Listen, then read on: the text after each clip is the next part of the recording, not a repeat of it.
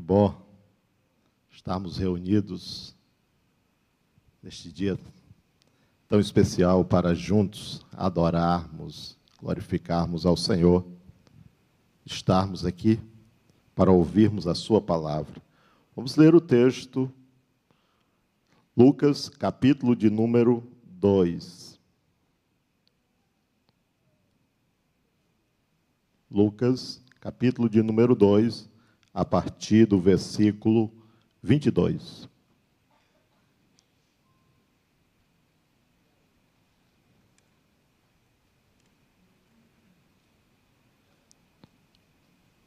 Irmãos, versículo 25. Lucas capítulo 2, do 25 ao 27. Glória a Jesus. Diz assim a palavra do Senhor: Havia em Jerusalém um homem chamado Simeão, homem este justo e piedoso, que opera, esperava a consolação de Israel, e o Espírito Santo estava sobre ele. Revelara-se o Espírito Santo que não passaria pela morte antes de ver o Cristo do Senhor. Movido pelo Espírito Santo, foi ao templo. E quando os pais trouxeram o menino Jesus para fazerem como ele o que a lei ordenava. Amém? Pai querido, Senhor, te agradecemos por estarmos aqui na tua casa, Senhor. Neste momento, Senhor, pedimos que o teu Santo Espírito nos conduza, Senhor amado, no entendimento da tua palavra, ó Deus da glória. Viemos aqui para ouvir a tua voz. Fala conosco nesta noite, ministra as nossas vidas, ó Senhor, e nos dirige pelo teu Santo Espírito, Pai, em nome de Jesus. Amém. Meus amados irmãos, semana passada nós estivemos com Jesus lá na manjedoura. Jesus estava ali e nós fomos conduzidos até ali pelos pastores, né? os pastores avisados pelo cortejo angelical foram até o local onde estava Jesus, ali na manjedoura, conforme a profecia, e ali nós podemos contemplar o nascimento do Salvador, o Messias prometido. E queremos continuar nessa jornada hoje. Na sequência do texto diz que, completado oito dias para ser circuncidado o menino, deram-lhe o nome de Jesus. Assim como nós vimos na semana passada, onde Lucas nos apresentou o contexto sociopolítico, dando-nos detalhes acerca de qual era a realidade política daqueles dias, nós chegamos neste ponto. E mais uma vez nós vamos nos deparar exatamente com essa capacidade do historiador Lucas de nos situar agora dentro do ambiente religioso. Né? É, quando, a partir do versículo 22, ele nos fala do processo de purificação, e isso nos remete a Levítico capítulo 12, que mais parece que foi exatamente composto para este momento. Levítico capítulo 12 são apenas oito versículos. E nós vemos exatamente isso se cumprir de forma específica na vida de Jesus e da sua família, de forma tão clara, todos os detalhes. Levítico 12, versículo 1, 2 e 3 diz: Disse mais o Senhor a Moisés: fala aos filhos de Israel, dizendo: se uma mulher conceber e tiver um menino, será imunda sete dias, como nos dias da sua menstruação será imunda. E no oitavo dia se circuncidará ao menino a carne do seu prepúcio. E quando nós lemos exatamente o versículo 21, nós vemos exatamente Jesus passando por este momento que estava estabelecido por Deus dentro da religiosidade judaica. E se nós continuamos lendo o texto de Levítico, nós vamos ver no versículo 4 que ele diz: Depois permanecerá ela 33 dias no sangue da sua purificação, e nenhuma coisa sagrada tocará, nem entrará no santuário, até que se cumpra os dias da purificação. E aí nós vamos para o versículo 22 de Lucas, diz: E passados os dias da purificação dele, segundo a lei de Moisés, levaram-no a Jerusalém e apresentaram no templo. Versículo 6 diz assim de Levítico: E quando forem cumpridos os dias da purificação, seja por filho ou por filha, trará um cordeiro de um ano para o holocausto, e um pombinho e uma rola para oferta pelo pecado, à porta da tenda da revelação, ao sacerdote, o qual oferecerá perante o Senhor e fará expiação por ela. Então ela será limpa do fluxo do seu sangue. Esta é a lei da que der luz a um menino ou a uma menina. E o versículo 23 de Lucas vai dizer que, conforme o que está escrito na lei do Senhor, todo primogênito ao Senhor será consagrado. E foi exatamente isso que nós temos aqui nesta cena. Jesus sendo levado pelos seus pais ao templo em Jerusalém, com o propósito de, como diz o texto, de cumprir tudo o que estava escrito na lei.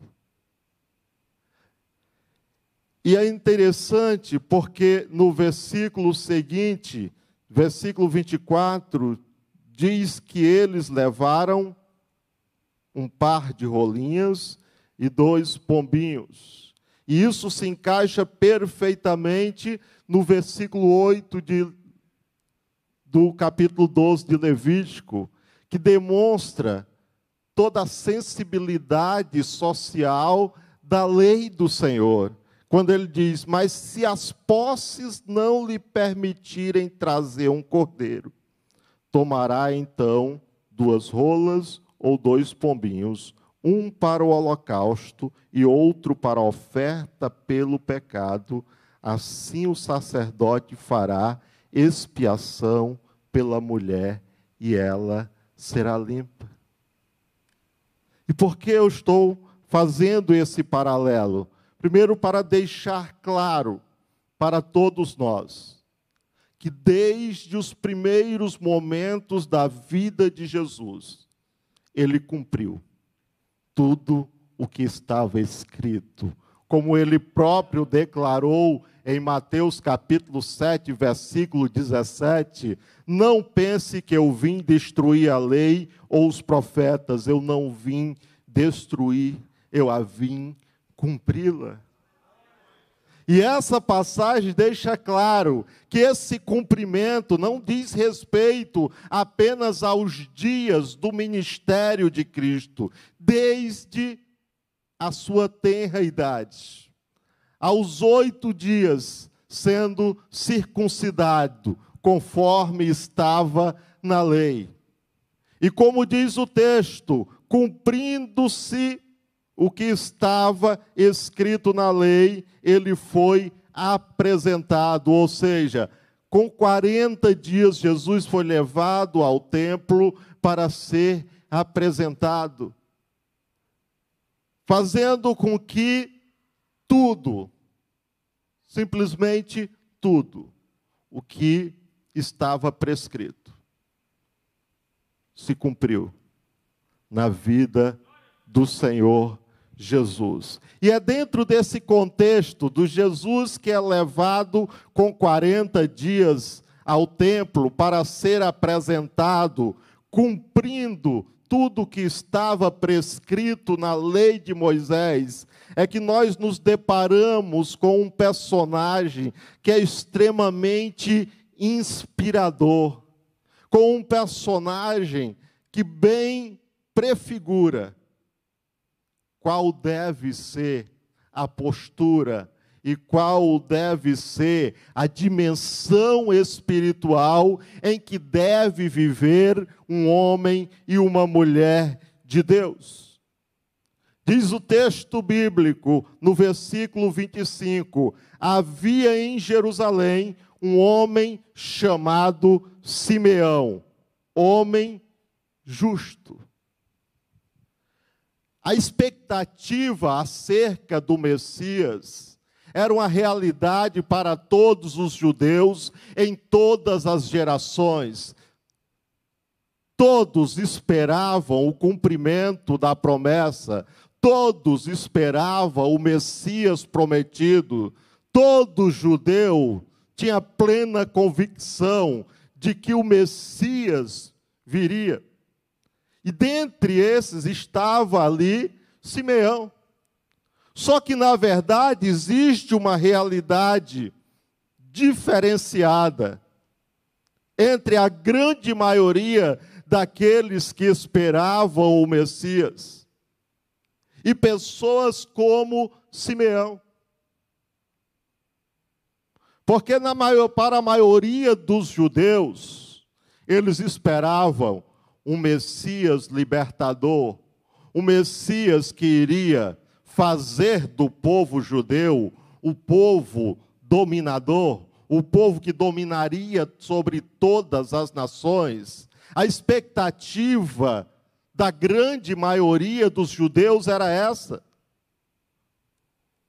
Eles esperavam o Messias, eles esperavam o libertador. No entanto, a perspectiva era muito mais política, a perspectiva era muito mais de atender interesses próprios, pessoais, do que, na verdade, compreender o que, na verdade, Deus havia prometido. Mas se a grande maioria tinha essa perspectiva, havia uma pequena porção de judeus que, na verdade, tinha uma plena compreensão da promessa, que aguardavam silenciosamente, que aguardavam a promessa, não no sentido de uma batalha de conquista, mas na verdade da restauração. E aí tem também uma outra dimensão, é que essa pequena porção, essa pequena parcela daqueles que esperavam silenciosamente o Messias, eles haviam compreendido que, na verdade, a promessa não era apenas para os judeus não era o Messias apenas para os judeus. Nunca foi. A promessa de Deus para o patriarca Abraão era: em ti serão abençoadas todas as famílias da terra. Era muito claro que, na verdade, o Messias viria da descendência de Abraão, mas a bênção que se estenderia a partir desse Messias não estava limitada à nação de Israel. O cumprimento da promessa não atendia a um propósito nacionalista, não atendia a um propósito individualista, atendia a um propósito maior, o propósito da redenção de toda a humanidade. O que nos faz retroceder exatamente aos dias de Adão, quando Deus diz que da semente da mulher nascerá um que esmagará a cabeça da serpente. A promessa sempre foi para toda a humanidade. A redenção nunca foi limitada a uma nacionalidade. A obra redentora de Cristo nunca foi para um público específico. A promessa sempre foi para toda a humanidade. E ali estava aquele homem justo, esperando a promessa. Havia um homem em Jerusalém, um homem justo e piedoso, temente a Deus. E aí nós começamos a compreender por que, que a atitude de homens e mulheres como Simeão é diferente da maioria. Porque parte do princípio da piedade, do temor, da compreensão correta da promessa de redenção.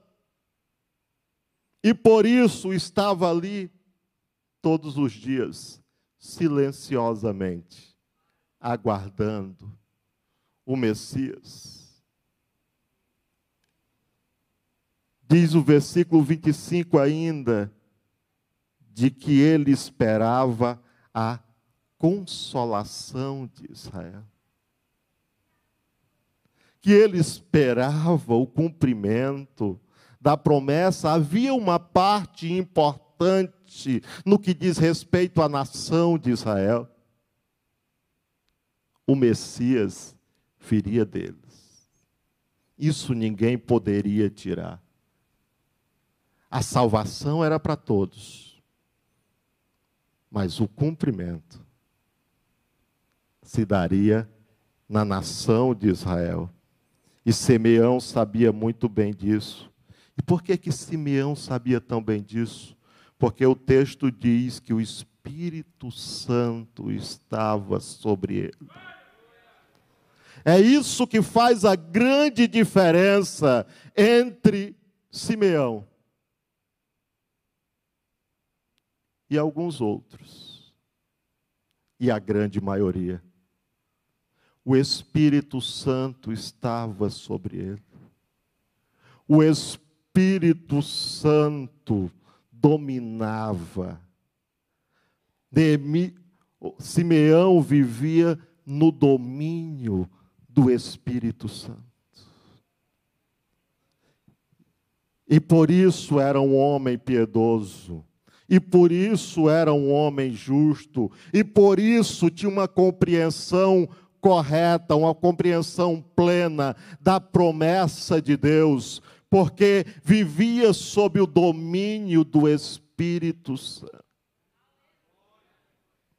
E aquilo que eu falei um pouco atrás, de que o Simeão é exatamente essa figura que define bem como é que vive o povo de Deus. Não importa qual a geração, não importa em que época. Homens e mulheres de Deus vivem sob o domínio do Espírito Santo. Homens e mulheres de Deus. E quando eu falo de homens e mulheres de Deus, eu não estou falando simplesmente de adultos.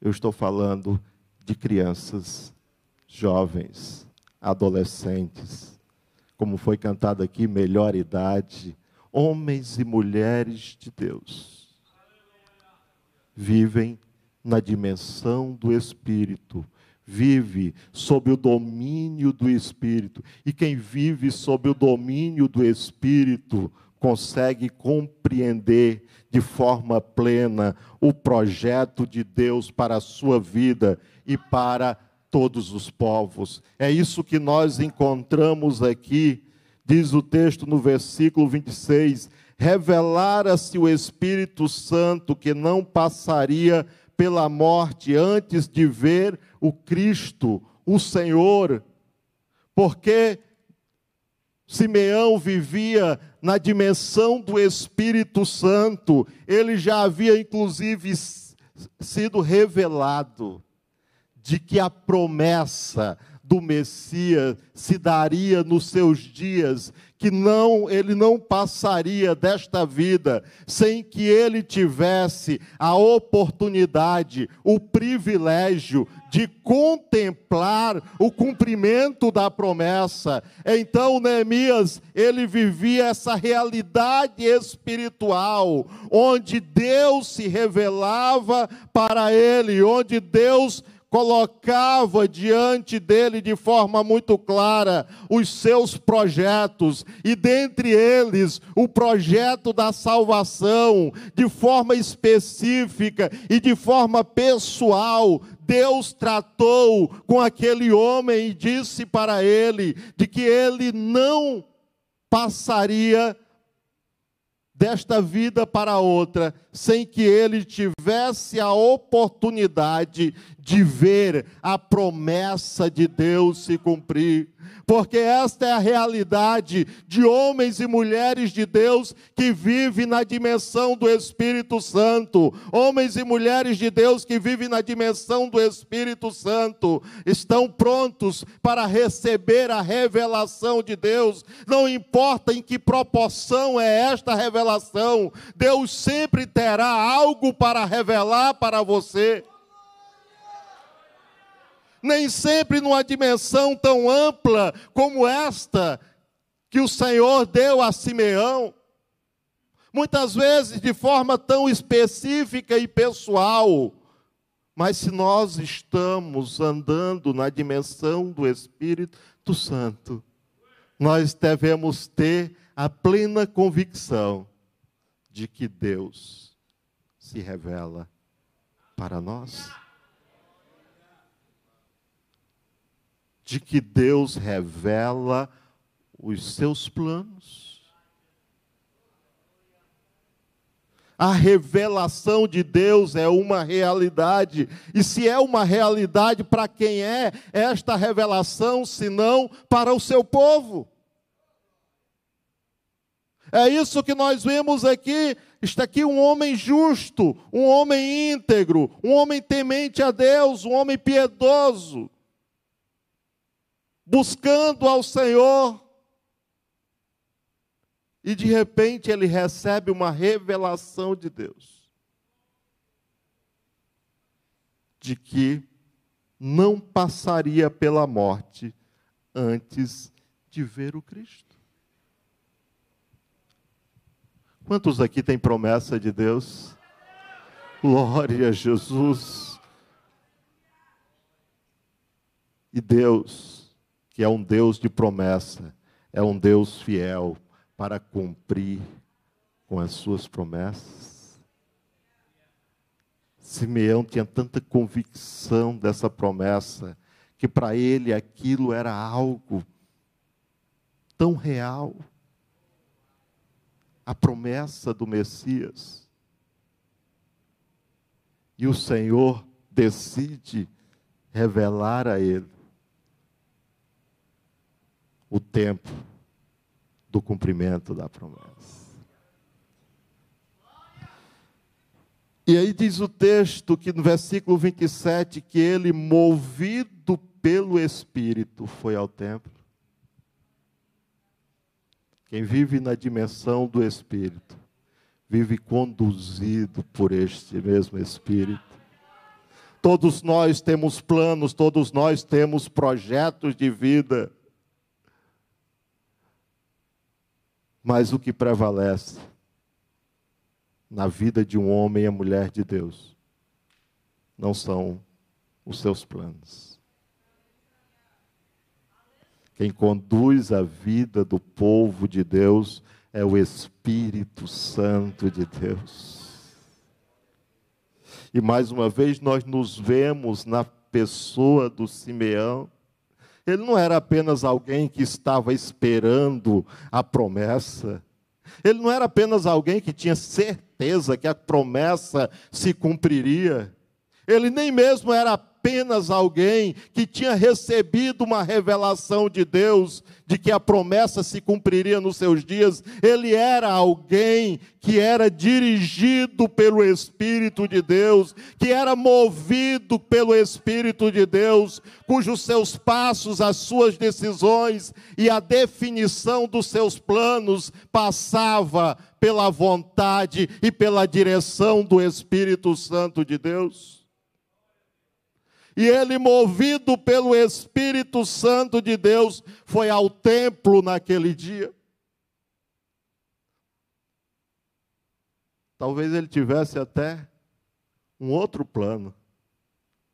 Talvez ele tivesse até uma outra necessidade naquele dia. Mas movido pelo Espírito Santo, ele foi ao templo.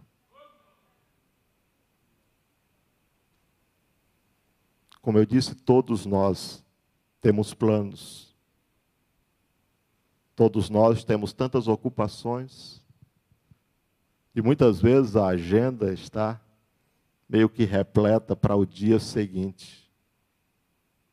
Tenho tantos compromissos, tantas responsabilidades.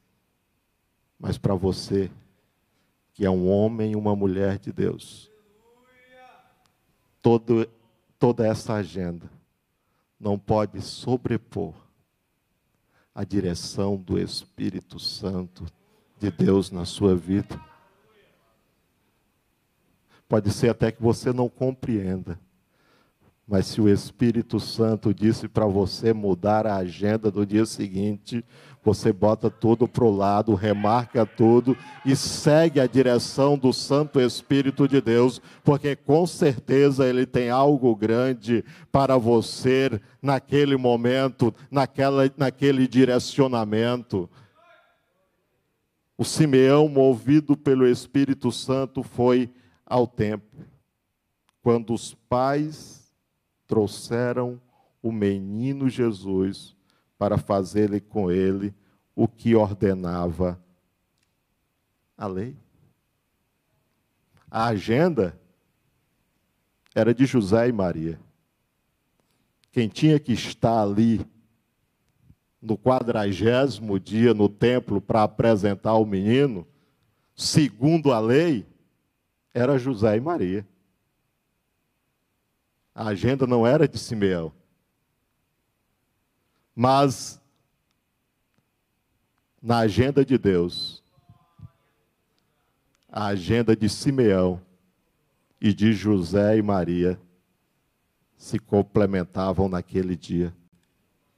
Porque naquele dia, o Senhor iria cumprir a promessa na vida de Simeão. E dentre tantas coisas maravilhosas que eu percebo na vida de Simeão, como tudo aquilo que nós já falamos, desse homem temente a Deus, desse homem justo, desse homem que vive sob o domínio do Espírito Santo, desse homem que é movido pelo Espírito Santo, uma das coisas que mais me impacta, que mais me chama a atenção, é o que está no versículo 28, quando diz: Simeão tomou nos braços e louvou a Deus. Primeiro, porque, no meu entendimento, quando Simeão toma o menino nos braços, ele já tem a plena convicção de que na verdade ele está abraçando a salvação. E isso me impacta porque porque lá na frente, 30 anos depois, nós vamos encontrar Jesus pregando o reino de Deus, anunciando a salvação, fazendo sinais e prodígios curando enfermos, ressuscitando mortos. E aqueles que se achavam os representantes do Senhor os doutores da lei, os sacerdotes, os escribas, os mestres. Mesmo com tudo que Jesus realizou, eles não conseguem identificar o Messias. Mas o Simeão, ele pega um bebê de 40 dias e ele identifica o Salvador. Você consegue perceber a diferença entre quem vive na dimensão do Espírito e quem vive apenas na vida de religiosidade? São mestres da lei, são doutores da lei. São pessoas que leem a palavra, estudam a palavra, mas não conseguem compreender a revelação de Deus. Mas o Simeão, que eu nem sei se ele tinha tanto conhecimento, eu só sei que ele era um homem cheio do Espírito Santo de Deus. Ele não precisou ver milagres. Ele não precisou nem ouvir Jesus. Ele só precisou ver aquele bebê e dizer: Agora, Senhor, pode despedir em paz o teu servo porque os meus olhos já viram a tua salvação. Ah, irmão, quanto isso é tremendo e profundo e reflexivo para cada um de nós. Que tipo de relacionamento eu e você vive em relação a Deus? Qual é a dimensão do nosso relacionamento com Deus. Nós realmente vivemos guiados pelo Espírito Santo?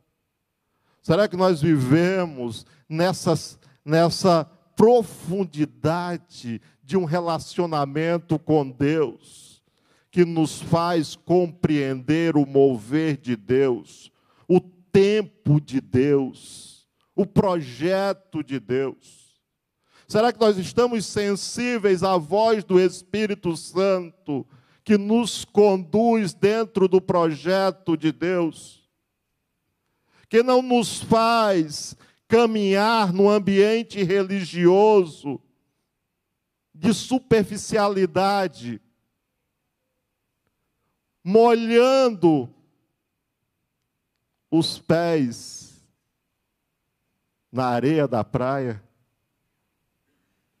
Ou será que nós estamos caminhando para águas mais profundas no nosso relacionamento com Deus, onde Deus se revela para conosco, onde o Espírito Santo nos move na direção do propósito de Deus, onde o Senhor nos faz a cada dia mais íntimo dele.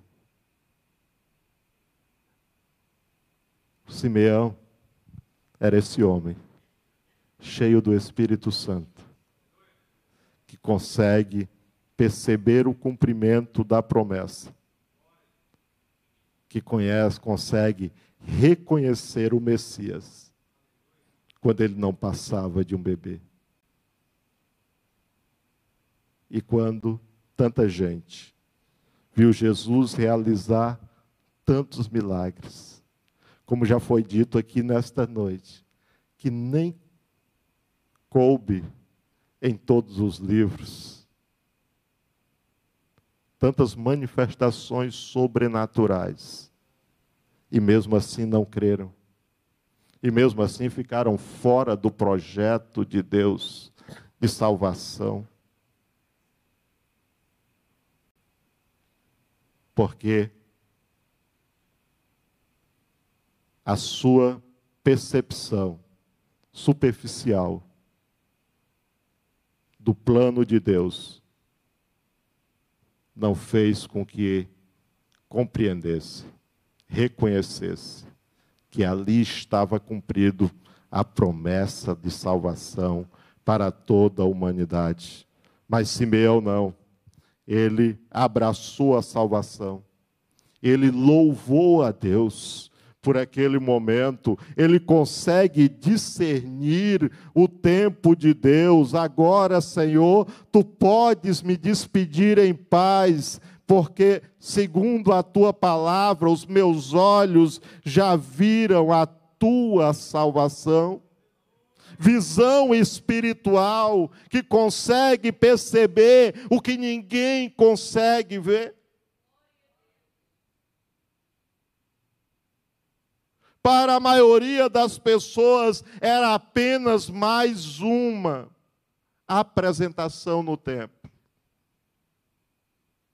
Ai, tem tanta coisa nesta vida que, para a maioria, é apenas mais um acontecimento.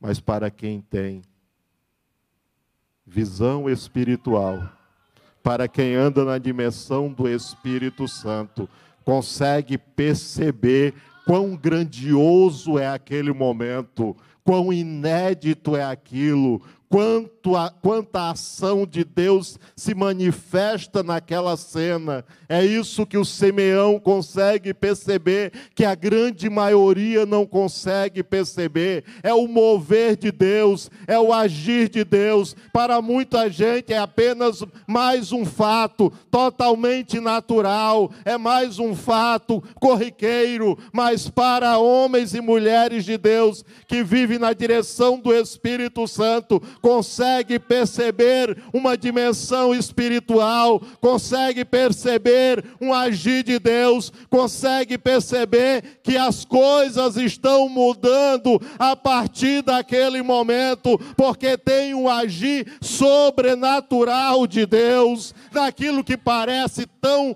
comum na verdade não tinha nada de comum, era tudo sobrenatural, era tudo tão grandioso, mas o Simeão conseguia perceber tudo aquilo, porque os meus olhos já viram a tua salvação.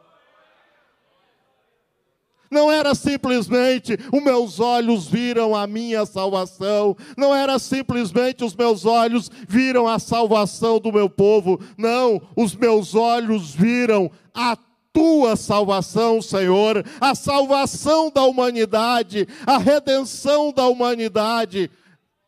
Simeão vê tudo aquilo ali, naquele bebê.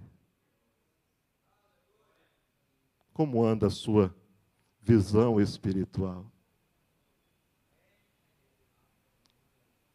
Você tem conseguido discernir entre o que é natural e o que é sobrenatural? Entre o que é simplesmente mais um acontecimento e o que era uma ação divina sobre a sua vida, sobre a sua família, sobre o seu ministério, sobre a sua vida profissional? É preciso, irmãos, vivermos na dimensão do Espírito Santo, compreendendo a dimensão plena do projeto de Deus. Às vezes nós estamos tão limitados, nós só conseguimos ver aquele momento, mas o que para nós é apenas um momento, para Deus é um grande projeto que está se desenvolvendo, onde aquilo ali é apenas mais uma peça do projeto de Deus para a sua vida.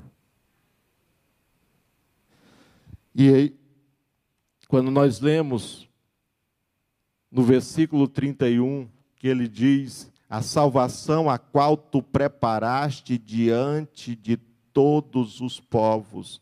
luz para a revelação aos gentios e para a glória do teu povo de Israel. Salvação para toda a humanidade. Essa era a compreensão do Simeão. Por quê? Porque ele vivia na dimensão do Espírito, porque ele vivia sobre o domínio do Espírito Santo, porque ele havia sido revelado por Deus que a salvação era para todos, que ali estava a redenção de toda a humanidade, inclusive a luz para os gentios. Eu não sei em que momento da história, mas houve um momento na história de Israel, dos descendentes de Abraão, que eles assumiram a ideia de que salvação era só para eles. Mas para Simeão era diferente. Para Simeão, Jesus era a luz para a revelação dos gentios. Mas isso não é um problema apenas dos judeus, não. Nós vivemos uns dias, irmão, que parece que esse sentimento ocupa o coração de alguns irmãos. De uma satisfação apenas com a sua salvação onde não compreende ou não tem a, a sensibilidade para entender que, na verdade, a minha e a sua salvação é apenas parte do projeto de Deus para a salvação de toda a humanidade. E que cada um de nós que fomos chamados pelo Senhor, que tivemos um encontro com Jesus, somos apenas mais um para cooperar com Deus na salvação de toda a humanidade. Deus não tem um projeto de salvação apenas para mim e me dá o direito de que eu possa tomar conta dessa salvação, retê-la para mim e ficar satisfeito, porque agora eu sou um salvo em Jesus, e enquanto isso o mundo se perde e a gente faz de conta que não tem a ver conosco.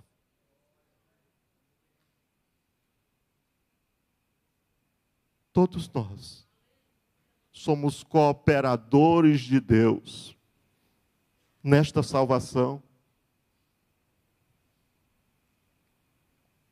para todos os povos. Todos os povos. Foi por todas as nações que Jesus morreu na cruz.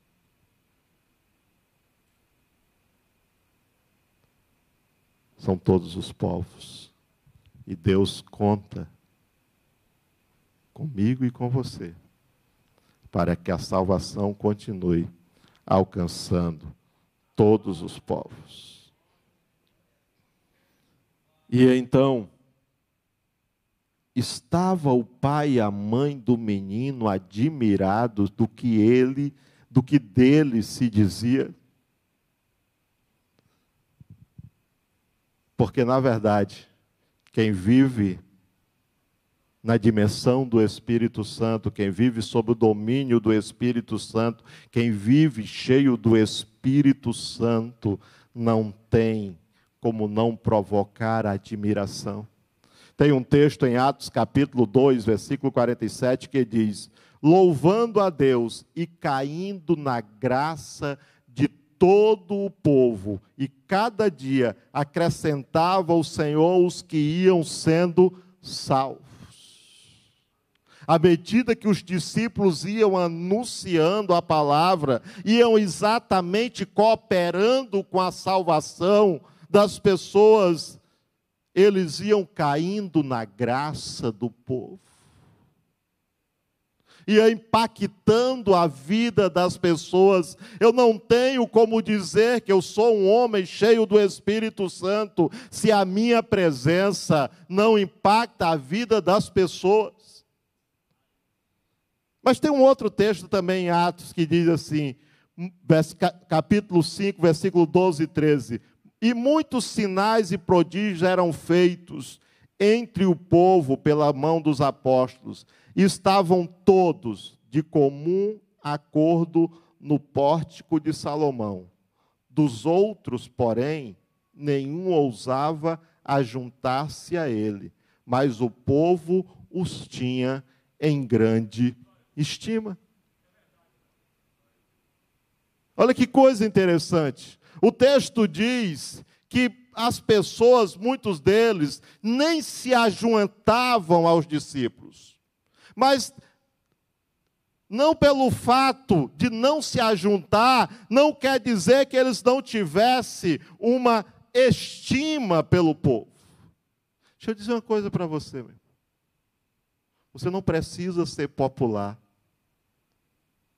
Você só precisa ser um homem ou uma mulher cheio do Espírito Santo, que causa impacto na vida das pessoas. Pode, ser, pode até ser que as pessoas nem gostem muito de você, mas elas vão reconhecer de que você é uma pessoa diferente, de que você é uma pessoa quando fala, algo diferente toca no coração e na vida das pessoas. Você não foi chamado para ser popular. Os discípulos nem eram. Tem umas pessoas que nem queriam chegar lá, nem iam lá, mas pelo fato de não irem lá, não quer dizer que não reconhecesse de que aqueles homens e mulheres eram pessoas admiráveis, respeitáveis.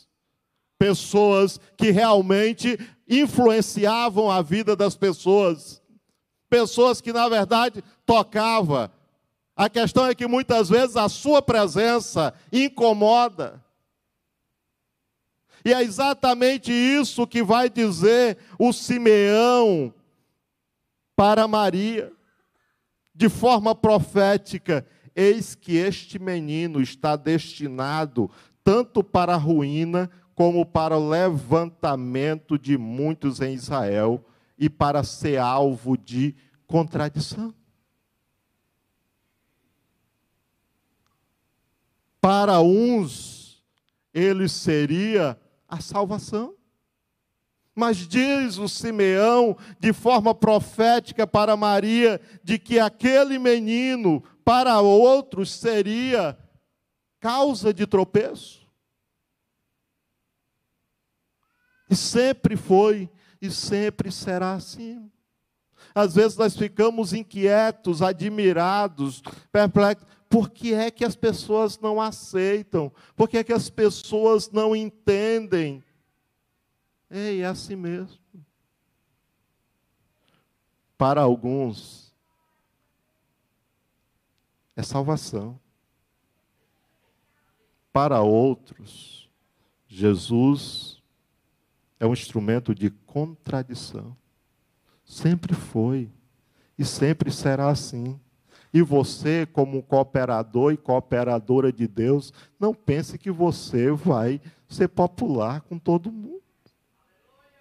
Porque na hora que você anunciar a palavra da salvação em Cristo Jesus, para um você vai ser instrumento de bênção, a pessoa vai querer estar perto de você, vai querer ouvir você, vai ouvir, vai aceitar a Jesus, mas para outros, quanto mais você falar, mais distante eles vão ficar de você, porque na verdade, como disse Simeão, o menino estava destinado tanto para ruína como para levantamento, tanto para salvação quanto para perdição. Ao para alguns era uma palavra de salvação e que iria trazer paz aos corações, para outros é uma palavra que vai inquietar, que vai, como diz a palavra, trazer comichões nos ouvidos. Você não pense que a palavra pregada, que o seu testemunho vai impactar todo mundo do mesmo jeito. O que você não pode é deixar de fazer, o que você não pode é deixar de anunciar, o que você não pode é deixar de ser um instrumento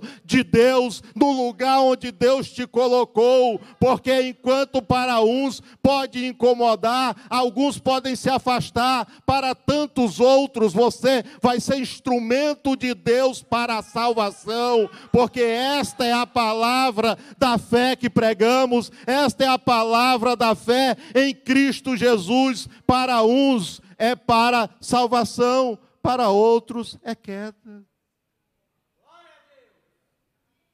Ah, mas é porque parece que quanto mais eu falo, parece que mais as pessoas se afastam. Continue falando. Continue anunciando. Continue pregando. Mas não se esqueça, você precisa ser alguém cheio do Espírito Santo. Porque é essa realidade da dimensão espiritual que vai fazer toda a diferença. Disse Simeão, para nós fecharmos aqui, né? Também a espada traspassará a tua alma, para que se manifeste os pensamentos de muitos corações. Ah, não aguento mais. Tem um pessoal lá que é assim mesmo, viu? A espada traspassará a tua própria alma. Tem um pessoal lá que é assim mesmo, vai, vai machucar você, mas se traspassaram até a alma de Maria, mãe de Jesus, eu e você somos apenas mais um neste exército da salvação em Cristo Jesus enquanto nós anunciamos. Parece tão contraditório, mas é assim mesmo. Por que, que nós anunciamos palavra de salvação? Por que, que a gente ministra bênção e as pessoas reagem com indiferença ou re reagem de forma agressiva? É assim mesmo, sempre foi assim, está na palavra, vai ser assim e nós precisamos permanecer firme, mesmo que de vez em quando a espada traspasse a alma, mas o mesmo Espírito Santo que nos conduz é o mesmo Espírito que nos consola, que nos fortalece, que nos anima e nos leva adiante para anunciar esta salvação. Mas naquele templo não tinha só Simeão tinha uma mulher chamada Ana, profetisa, avançada em dias, viúva de 84 anos, mas não deixava o templo, adorava noite e dia, com jejuns e oração. Porque esse é o dia a dia de alguém cheio do Espírito Santo. Vida de oração, vida de jejum. Não tem como ser cheio do Espírito Santo sem orar, sem jejuar, sem consagrar ao Senhor. E ali estava Ana, jejuando e orando, e naquele dia ela também estava lá, dando graças a Deus a respeito do menino, homens como Simeão, mulheres como Ana, silenciosamente vivendo na presença de Deus, no domínio do Espírito Santo, pessoas cheias do Espírito Santo, manifestando a graça de Deus, o amor de Deus nas suas vidas, sendo instrumento de Deus para abençoar vidas, sendo instrumento de Deus para a salvação. Não se esqueça, aonde você está, Deus tem um projeto com você, um projeto de salvação, um projeto de redenção, um projeto de transformação nas vidas das pessoas que Ele colocou ali.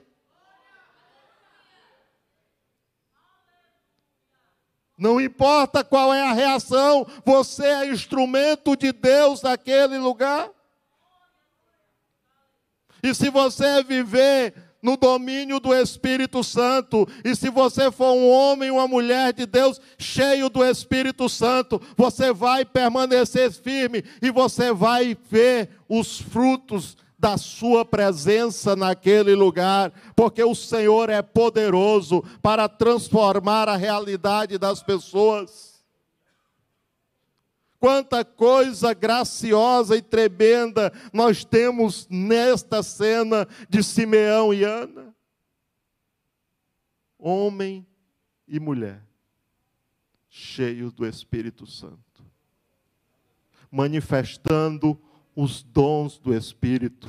Nós podemos ver aqui nessa passagem praticamente a manifestação de todos todo o fruto do Espírito, o amor, a fé, a bondade, a mansidão, tudo isso na vida daquele homem, Simeão.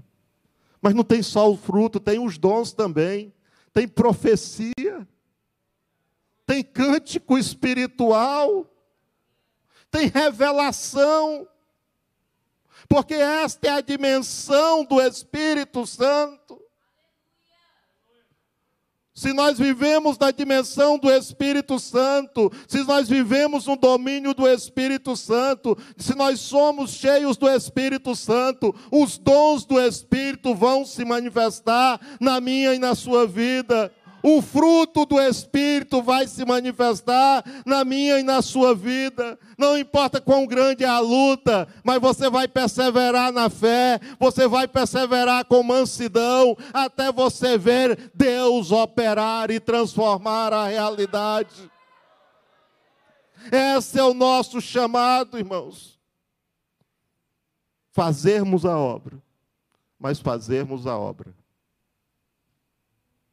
no poder do Espírito Santo. Esse é o nosso chamado. O Espírito Santo, que nos fortalece, que nos anima, que nos encoraja, que nos inspira, que nos revela. É o mesmo Espírito que convence o homem do pecado, da justiça e do juízo. É o mesmo Espírito que transforma, que santifica. Você que veio aqui nesta noite e que ainda não teve um encontro com Jesus, você pode, neste momento, deixar o Espírito Santo de Deus falar com você e te fazer compreender de que você é alguém que precisa de salvação. E salvação só em Cristo Jesus. Tem alguém nesta noite que queira entregar a sua vida ao Senhor Jesus, que veio aqui a este lugar, não importa qual é a sua realidade, qual é a sua condição, qual é a sua dor? Qual é a sua angústia?